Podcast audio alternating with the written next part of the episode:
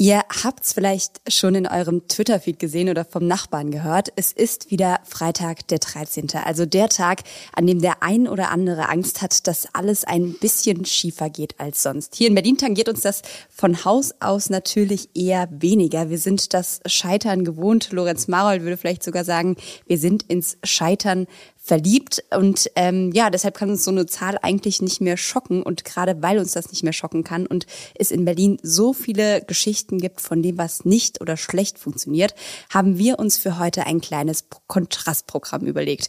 Wir haben 13 Sprachnachrichten dabei, 13 Geschichten, in denen mal was so richtig gut funktioniert hat. Mit dabei sind unter anderem Berlins regierende Bürgermeisterin Miki Beisenherz, Nicole Diekmann, Peter Wittkamp, Clara Herrmann, Lea Streisand, Jörg Thaddeus und noch einige mehr.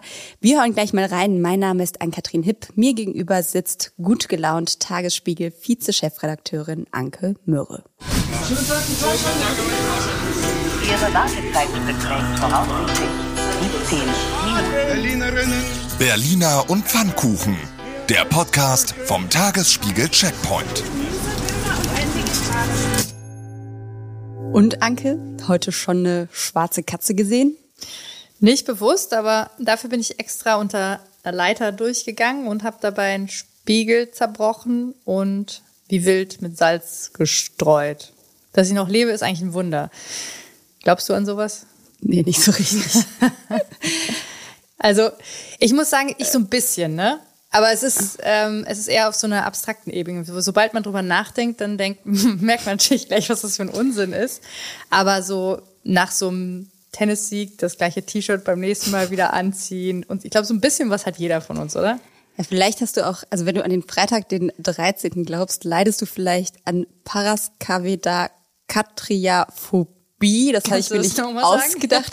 Paraskavedakatriaphobie. Phobie. Äh, so nennt man es tatsächlich, wenn Leute ähm, sehr unter dem Freitag den 13. leiden und sich nicht mehr richtig raustrauen. Also das gibt es tatsächlich. Und äh, wir haben noch so eine Studie von 2008 rausgesucht. Es gibt tatsächlich die Statistik, dass sich an Freitagen, den 13. drei bis fünfmal so viele Menschen krank melden. Interessant, äh, wusste ich nicht. Aber wusstest du, dass Freitag der 13. zumindest in Teilen von Frankreich auch ein Glückstag ist? Jour de chance. Oui, Madame, Mademoiselle. so ist das. Also die einen sagen Unglückstag, äh, vor allem die, für die Katholiken ist das aber nicht so eine gute Sache. Das liegt daran, dass Jesus beim Abendmahl 13 Jünger dabei hatte und der 13. war dann Judas, der ihn verraten hat. Und überhaupt ähm, Karfreitag ist jetzt auch nicht so schön. Das war äh, der Tag, an dem er gekreuzigt wurde. Und Adam äh, und Eva haben auch Freitag das Paradies verlassen müssen, weil angeblich Eva den Apfel gegessen hat. Für andere allerdings in der griechischen Mythologie ist Freitag der 13. dann ein Glückstag. Also jeder nimmt, was er will. Und äh, ganz nette Geschichte noch, ähm, äh, ein Franzose hat mal am Freitag den 13. 13 Millionen Euro gewonnen. Also das ist eigentlich der Beweis, dass es ein guter Tag ist, oder? Ja, was, was ein Glück. Naja, und damit sind wir eigentlich schon bei unserem heutigen Thema. Äh, 13 Millionen Euro, schöner Tag, schöner Freitag. Berlin. Man verfällt in dieser Stadt ja immer leicht ins Meckern, äh, nicht nur intern, sondern auch extern. Ja, und da haben wir mal ein paar schöne Zitate zusammengesammelt. Ähm, ich leg einfach mal wild los. Markus Söder, Doppelpunkt. Das Schönste an Berlin ist, wenn man es wieder verlässt. Boris Palmer. Wenn ich in Berlin ankomme, denke ich immer, Vorsicht, Sie verlassen den funktionierenden Teil Deutschlands. Helmut Schmidt. Die Großartigkeit, mit der in Berlin das Geld anderer ausgegeben wird, ist phänomenal. FAZ-Autor Simon Strauß. Die Namen der Straßen, der Plätze, der U-Bahn-Stationen sind abgenutzt, ausgeleiert, aufgebraucht. Berlin lebt mehr von seinem Ruf als von seiner Geschichte. So geht das immer weiter. Der FDP-Abgeordnete, ehemalige, muss man sagen, Marcel Lute hat ein Buch mit dem Titel Sanierungsfall Berlin geschrieben und CDU-Generalsekretär Paul Ziemiak hat mal getwittert, warum Berlin ein Failed State ist. Doppelpunkt, monatelanges Warten auf Termine, maßlose Unterbesetzung und Überfüllung, Standard bei den Berliner Behörden. Beispiel des Versagens staatlicher Institutionen. Berlin ist mehr als diese gescheiterte Verwaltung. Alles Männer, merkst du? Ja, aber Eva ist schuld dran an allem, ne?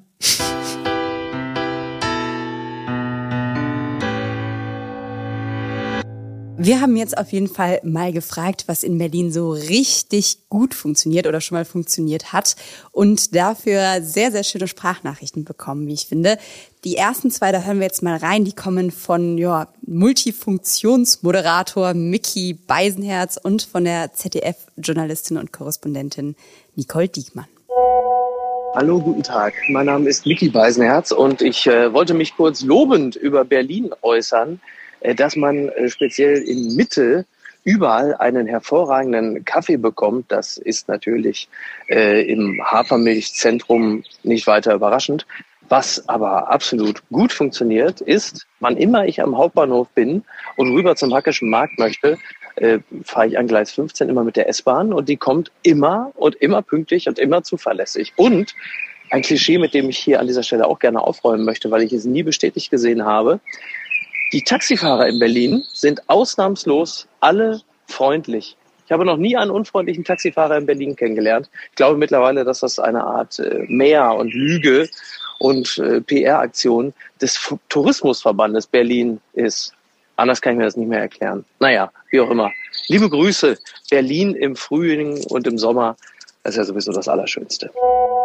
Hallo, hier spricht Nicole Diekmann. Ich habe lange in Berlin hier in einer Spielstraße gewohnt und da war natürlich immer der Müllwagen, die Müllabfuhr, das Highlight für alle Kinder. Aber nicht nur, weil natürlich alle Kinder Müllwagen lieben, sondern weil die Männer vom BSR, die jedes Mal dabei waren, unfassbar nett waren und sehr cool und immer Bonbons in der Tasche hatten und Kaugummis. Das hat super funktioniert und wie ich höre, funktioniert das auch immer noch super. Das ist eigentlich eine urbane Legende, dass Berliner unfreundlich sind. Das stimmt nämlich überhaupt nicht. Ich finde das, eine, ich finde das eine total gute Feststellung. Also ähm, ich merke das auch bei mir an der Poststelle zum Beispiel. Der Mann, der ist, der ist jeden Morgen, wenn ich da was abgebe, ich gebe nicht jeden Morgen was ab, aber wenn ich was abgebe, dann ist der so nett und dann denke ich jedes Mal, ach krass, der ist so nett, wie, wie besonders. Und dann denke ich so im zweiten Moment, naja, das denke ich jetzt halt aber auch nur, weil ich in Berlin bin. In Stromberge, wo ich herkomme, würde ich einfach denken, ach ja, Postmann. Ja, das ist so ein, so ein gewisses Erwartungsmanagement, was einstudiert ist in dieser Stadt und vielleicht ist es wirklich eine PR-Aktion. Ja, machen wir mal weiter und hören einfach die Sprachnachrichten von den netten Berlinerinnen und Berlinern, die sich bei uns gemeldet haben und uns auch noch erzählt haben, was hier gut funktioniert. Das sind Juli Meil, Bernd Oertwig, Pamela und Jekona Gräfe. Los geht's. Was in Berlin super funktioniert, ist Frühstücken bis 16 Uhr. Und was ich auch sehr genossen habe, als ich zurückgezogen bin, ist, ähm, dass man zumindest innerhalb des Rings auf fünf verschiedene Art und Weisen von A nach B kam. Also ähm, egal ob U-Bahn, S-Bahn, Bus, es gab immer mehrere Möglichkeiten und das war ein ziemlicher Luxus, muss ich sagen, verglichen zu anderen Städten, ähm, wo man dann auch nachts sehr stark darauf achten musste, ob überhaupt noch irgendwas gefahren ist, ähm, sei es Paris, sei es Luxemburg, sei es London. Und das habe ich als sehr großen Luxus empfunden. Ich kann heute davon nicht mehr profitieren aufgrund meiner Erkrankung, aber das fand ich doch großartig. Also, Sprachnachricht von Bernd Oertwig. Heute mal aus der Serie Amt aber fix. 1. Mai. Mail an anwohnervignette.charlottenburg-wilmersdorf.de. Bitte um Parkvignette. Alle Unterlagen dabei, logisch. 4. Mai. Jemand vom Amt für Bürgerdienste schreibt mir einen Brief. Vignette kann abgeholt werden. 6. Mai. Brief in meinem Briefkasten. Danke, Post. Wochenende. 9. Mai. Bürgeramt Hohenzollern-Damm. Ich möchte meine Vignette abholen. Zahlen Sie bar? Nein, mit Karte. Danke, tschüss, schönen Tag. Aufenthalt im Bürgeramt, keine fünf Minuten. Wow, bei der Geschwindigkeit wird er ja schwindlig. Ich freue mich jedes Mal, wenn ich entlangfahre an der Baustelle in der Chausseestraße, dass die Radfahrenden mitgedacht wurden. Das heißt, ähm, wir dürfen äh, in die gesperrte Richtung fahren und müssen nicht die Umleitung, die die Autos nehmen, fahren, beziehungsweise müssen nicht absteigen. Das war vor einigen Jahren, als die gleiche Baustelle schon mal war, eben noch anders. Und das ähm, zog sich halt über mehrere Monate, wenn nicht sogar anderthalb Jahre. Und das war sehr nervig. Und das finde ich toll, dass das jetzt so gut klappt. Hallo erstmal, mein Name ist Jekonja Grefe. Ich bin Omnibusfahrer bei der BVG seit 2017.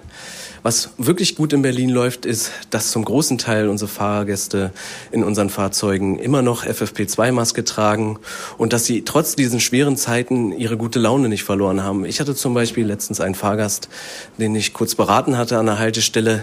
Als er dann ausstieg, bedankte er sich bei mir und sagte mir, dass ich ihm seinen Tag versüßt habe. Damit hat er mir dann auch den Tag versüßt. Und dann kann man einfach glücklich und zufrieden nach Hause gehen. Ja, ähm, vielen Dank und man hört sich, man sieht sich. Auf Wiedersehen.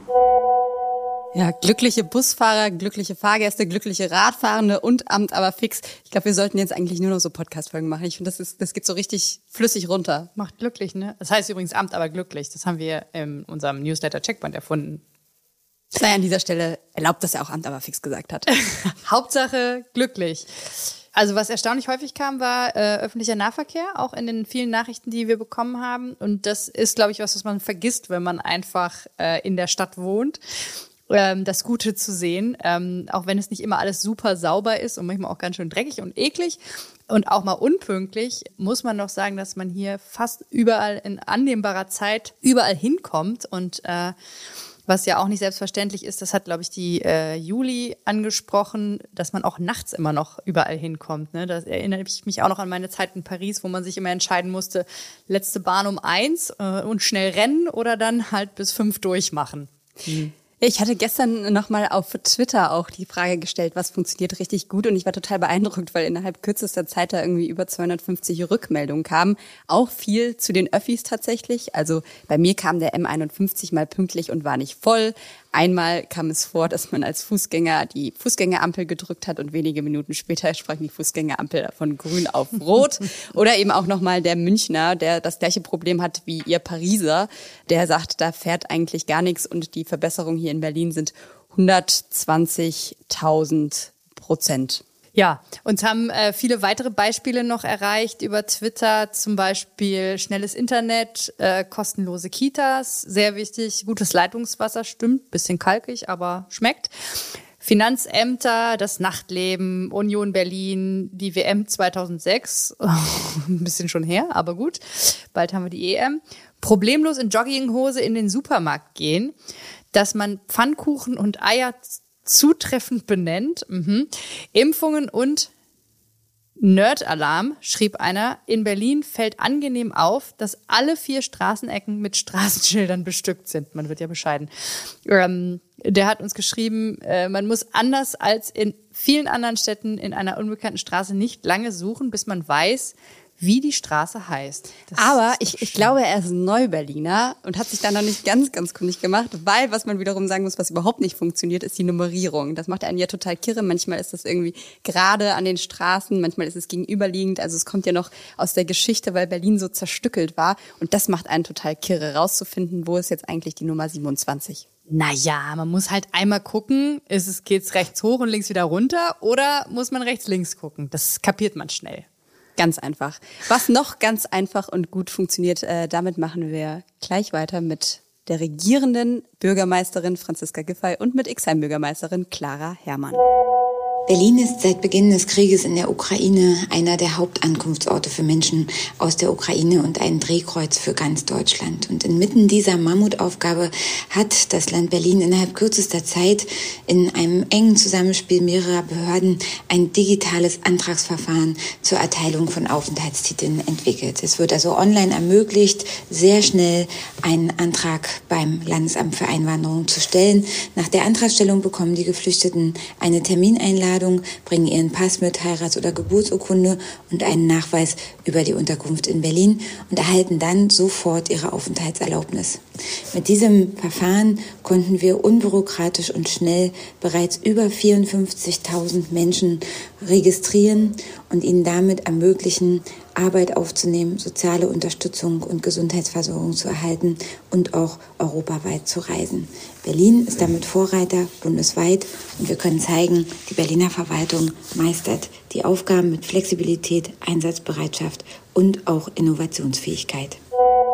Was in Berlin sehr gut klappt, ist das zivilgesellschaftliche Engagement. Die Menschen engagieren sich auf vielfältige Art für ihre Kieze, für unsere Stadt und ihre Mitmenschen. Ob als Kiezlotsin in der Spielstraße oder im Geflüchtetencafé. Gerade beim Silvio Meyer Preis, den wir als Bezirk jedes Jahr verleihen, habe ich wieder beeindruckende Projekte kennengelernt, die sich in Friedrichshain-Kreuzberg gegen Rassismus, Antisemitismus und Ausgrenzung einsetzen. Danke, liebe Berlinerinnen. Zivilgesellschaft versus Politik und Verwaltung. Wer funktioniert jetzt eigentlich besser? Schwer zu sagen. Also man muss sagen, äh, herzlichen Glückwunsch Berlin, dass das mit den äh, mit der Aufnahme wirklich sehr schnell und sehr unkompliziert funktioniert hat. Wir hatten auch mal berichtet, dass da auch Dinge nicht gut funktionieren, aber das klammern wir jetzt heute mal aus. Insgesamt hat das schon alles war das schon alles sehr sehr beeindruckend, was Berlin da auf die Beine gestellt hat. 55.000 Aufenthaltstitel wurden bereits beantragt beim Landesamt ja. für Anwanderung, also knapp 50.000 sind seit Beginn des Krieges hier untergebracht worden. Ja, das ist schon echt eine Menge und wir wissen, wir wissen gar nicht von allen, weil natürlich auch sehr viele privat untergekommen sind und die Zahlen sind bestimmt noch deutlich höher. Und man muss aber eben auch sagen, dass die Zivilgesellschaft da unfassbar engagiert ist und äh, sehr, sehr viele Ehrenamtliche sich engagiert haben. Überhaupt ist ja Berlin die Stadt der Ehrenamtlichen. 800.000 Menschen engagieren sich ehrenamtlich in Berlin. Und das ist natürlich, ohne diese Leute würde, würden ganze Bereiche dieser Stadt zusammenbrechen. Und da sind wir tatsächlich ja dann auch wieder beim Thema Geflüchtetenankunft. Also auch da hat man ja gesehen, wie die Leute irgendwie wieder am Hauptbahnhof standen, wie sie die Leute da empfangen haben am Hauptbahnhof, wie sie die Leute untergebracht haben. Jetzt diesen Sonntag lädt ja auch Franziska Giffey nochmal alle Freiwilligen, die da geholfen haben, ins regierende Rathaus, ins Rote Rathaus sozusagen ein. Also da ist auch, muss man sagen, das Zusammenspiel nicht so schlecht. Und äh, dann würde ich sagen, bleiben wir doch noch ein bisschen beim zivilgesellschaftlichen Engagement und äh, kommen zum Demo-Thema. Und äh, dazu haben wir zwei Sprachnachrichten bekommen. Eine von der Autorin Lea Streisand und eine von Executive Creative Director Alf Frommer. Hallo, hier ist Lea Streisand. Also was in Berlin mal wirklich richtig gut funktioniert hat, war am 4. November 1989 bei der großen Demonstration auf dem Alexanderplatz, als dann der Demonstrationszug mit keine Ahnung, einer Million Menschen, die sind dann erst vom Alex ähm, zum Palast der Republik, da wo jetzt dieses wundervolle Schloss steht, hier laufen. Dann sind sie einmal um den Palast der Republik drumherum gelaufen und dann wieder zurück zum Alexanderplatz. Und es gab Leute, die weiterlaufen wollten zum Brandenburger Tor. Und da hatten die Leute richtig Angst vor, weil das hätte bedeutet, dass die Polizei eingreift und dann vielleicht ein äh, neues Massaker wie auf dem Platz des himmlischen Friedens oder also davor hatten ja alle wahnsinnige Angst bei dieser Demo, aber das ist nicht passiert. Und die Leute, die gerade ausgelaufen sind, wurden von den anderen Demonstrierenden zurückgerufen mit lauten Pfiffen und Rufen. Und dann sind da Ordner vorgerannt und haben die zurückgeholt,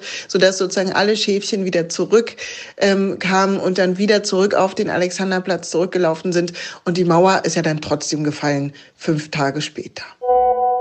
Was in Berlin gut funktioniert, ist Demonstrieren. Nicht umsonst gibt es über 5000 Demonstrationen jährlich in der Hauptstadt. Also habe ich mit einigen weiteren Aktivistinnen im März vor der russischen Botschaft demonstrativ ein Straßenschild mit der Aufschrift Freedom Square aufgestellt. Dem Platz, der Anfang März in Kharkiv angegriffen wurde. Unser Motto war Freedom Square is everywhere. Wir ließen das Schild vor der Botschaft stehen. Und da stand es dann noch, unbehelligt von Berliner Behörden, mehrere Wochen. Darüber habe ich mich sehr gefreut. Es zeigt, nichts tun kann auch Gutes tun, liebe Berliner Verwaltung. Amen. Sehr schön. Nee, aber man muss ja grundsätzlich sagen, also vielleicht einmal noch kurz zu der historischen Einordnung, nur für alle, die jetzt nicht ganz genau wussten, von, von welcher Demo Lea Streisand da gesprochen hat. Das war diese große Alexanderplatz-Demonstration 1989, die die erste quasi offiziell genehmigte Demonstration in der DDR war, die ähm, nicht vom Machtapparat selbst ausgerichtet wurde. Und ja, kurz danach, sie hat ja gesagt, ist die Mauer gefallen. Also das hatte wahrscheinlich schon einen, einen ganz, ganz großen weiß nicht, einen Anteil, aber es, es hatte auf jeden Fall auch irgendwie ein, ein wichtiges Zeichen da in diesen Tagen gesetzt. Das war auch ein Teil dieser Demonstration. Und um noch mal kurz was zu den Demonstrationen heute zu sagen, nirgendwo wird in Deutschland tatsächlich mehr demonstriert als in Berlin. Berlin ist Demonstrationshauptstadt. Im Schnitt gibt's ungefähr 14 Veranstaltungen pro Tag. 1,4 Millionen Personen haben zwischen 2018 und 2020 an Demonstrationen in Berlin teilgenommen. Das hat zumindest eine Auswertung der Polizeidaten von Frag den Staat ergeben. Dann melden wir doch jetzt mal an. Äh, wir demonstrieren hier für eine positive Sicht auf Berlin. Ist genehmigt, würde ich mal sagen. Und zu Recht und Ordnung haben wir noch eine Sprachnachricht. Und die ist auch ganz interessant, ähm, weil da wurde jemand tätig, anders als bei Alf Rommer. Und die Sprachnachricht kommt von der 17-jährigen Emma. Hören wir mal rein. Guten Tag, ich bin Emma und 17 Jahre alt. Und ich kann euch sagen, was das Einzige ist, was in Berlin funktioniert, nämlich Jugendliche zu ärgern. Ich war im Treptower Park, ich weiß nicht, wann das war. Ich glaube, ich schätze mal, es ist ein Monat her oder so. Und war da mit ein paar Freunden und es war alles cool und wir waren alle ganz gechillt und alles.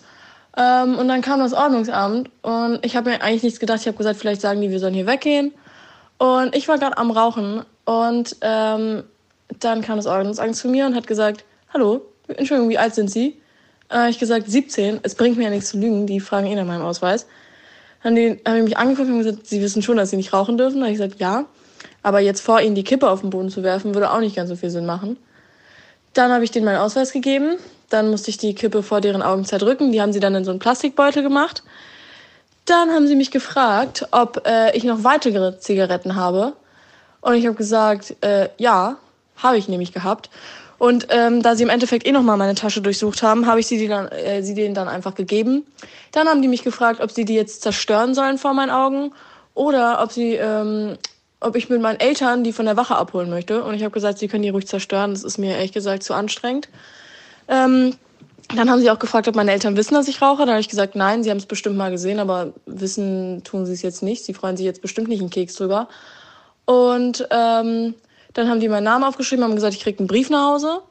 Der Brief ist dann äh, jetzt letztens angekommen. Ähm, sie haben auch richtig schön das Jugendamt ähm, informiert. Ich meine, naja, wir haben zwei Jahre Pandemie gehabt und dann können wir endlich mal feiern. Dann kommen die zu uns und anstatt mal die Fertigsparkarte richtig aufzuschreiben oder dafür zu sorgen, dass nicht alle über ihren Müll wegwerfen, müssen sie erstmal eine fast 18-Jährige kontrollieren und ihren Brief nach Hause schicken, was sie denn für schlechte Eltern hat, weil sie raucht. Na, da haben wir den Beweis. Berlin funktioniert alles richtig gut gelaufen, oder? Da hat das Ordnungsamt echt mal durchgegriffen. Danke. Ich muss mal sagen, am schönsten fand ich eigentlich auch Emmas Satz Keks drüber freuen. Also freue ich mich einen Keks drüber, dass sie Keks drüber freuen gesagt hat. Ja, es wäre vielleicht ein Moment, um die Berliner Sitcom Das Ordnungsamt zu drehen. Wie sie so an diesen, an diesen Autos, die so überall alles zuparken, alle Rettungswege, Fahrradwege so vorbeilaufen, um dann Emma nach ihrer Zigarette zu fragen. Prioritäten sind alles. Man muss sagen, die Ordnungsämter haben 2021 nicht nur Emma geärgert, die haben in den zwölf Bezirken auch insgesamt 28.026 Fahrzeuge umgesetzt, die nicht ordnungsmäßig abgestellt waren. Wir haben halt leider keine Statistik dazu, wie viele denn nicht umgesetzt wurden. Das wäre jetzt quasi die interessante Parallelzahl. Ich schätze mal so 28.027. 4.378.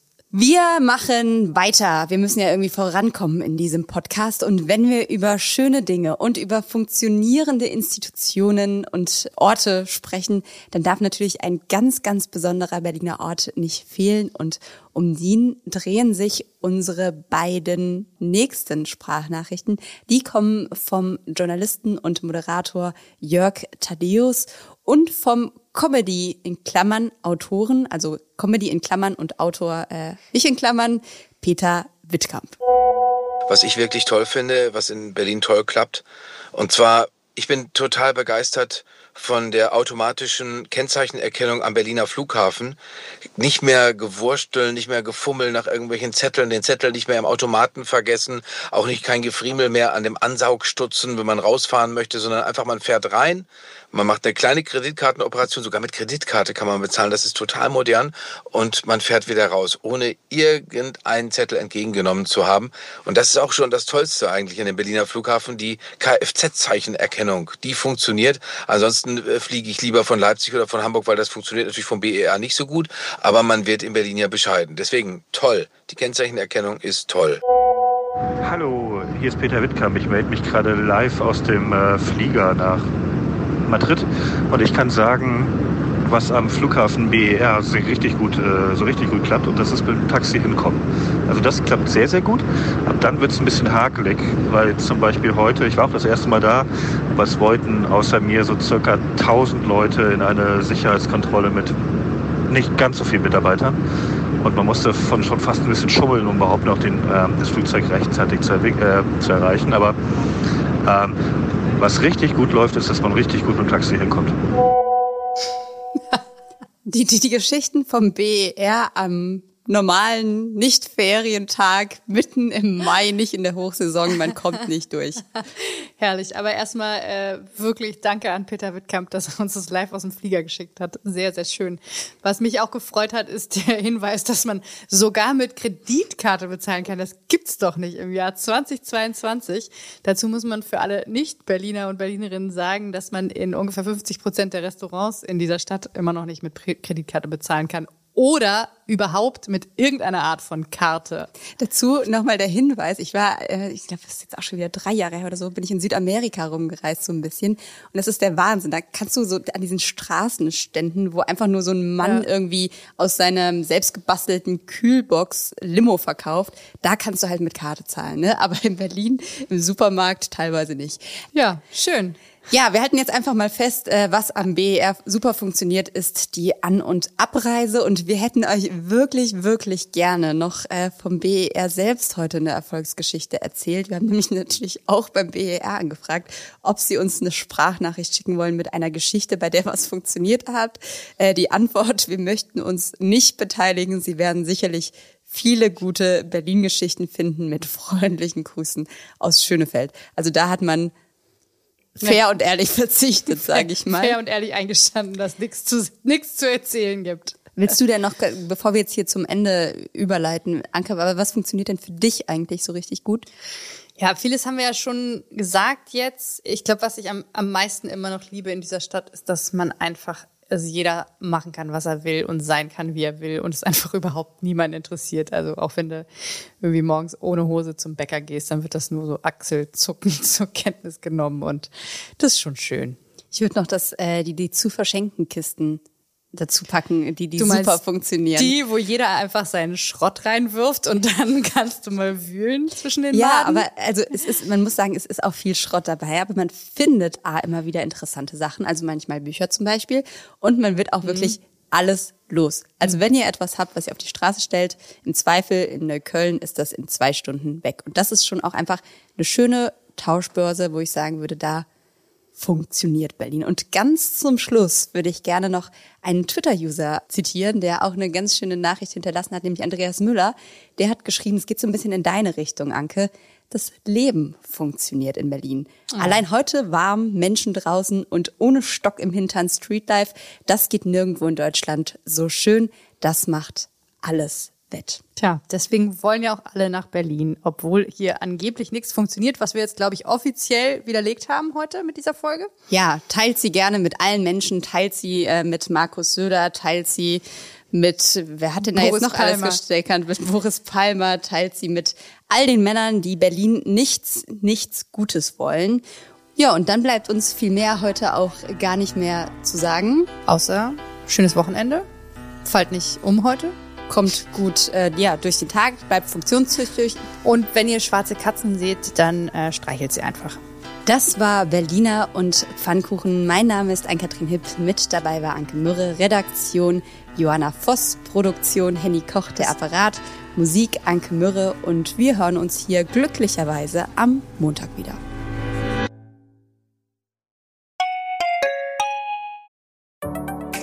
Hallo, ich bin Lorenz Marold, Chefredakteur beim Tagesspiegel. Wenn Ihnen unser Podcast gefällt, testen Sie doch gerne auch mal unser E-Paper oder unser Digital-Abo mit allen Inhalten von tagesspiegel.de. Wir sind rund um die Uhr für Sie da, damit Sie wissen, was wirklich wichtig ist. In Berlin, in Deutschland und international. Sie können unser Angebot jetzt gratis testen unter tagesspiegel.de slash probieren. Der Tagesspiegel aus der Welt, aus der Weltstadt.